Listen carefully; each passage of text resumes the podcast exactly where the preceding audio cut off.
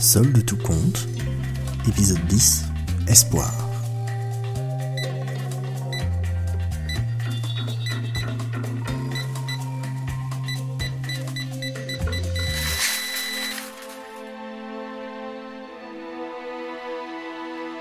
Si on veut s'en sortir, il faut se serrer la ceinture.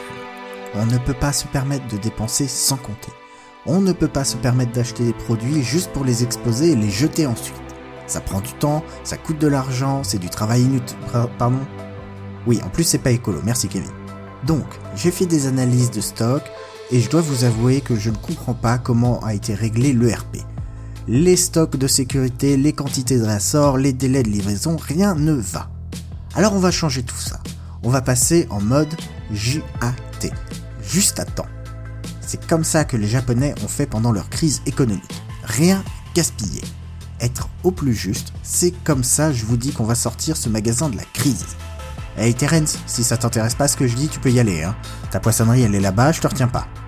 Tu restes? Très bien, je te remercie de ton attention. Je disais donc, voici une liste de produits dont il faut absolument maintenir le stock au strict minimum.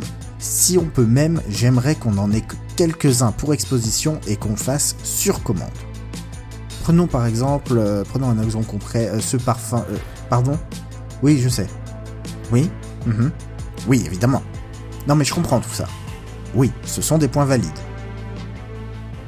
Néanmoins, aujourd'hui, le supermarché est dans une situation financière à tel point que le groupe nous demande, oui, me demande de faire plus avec moins et ça ne me fait pas plus plaisir qu'à vous. Écoutez, si je suis ici, ce n'est pas pour jouer les despotes, ce n'est pas pour jouer les empêcheuses de tourner en rond, mais bien pour remettre de la vie dans ce magasin. Et ça, je peux pas le faire toute seule. Ce n'est possible que tous ensemble. En faisant attention, chacun dans nos postes, à faire du mieux que l'on peut.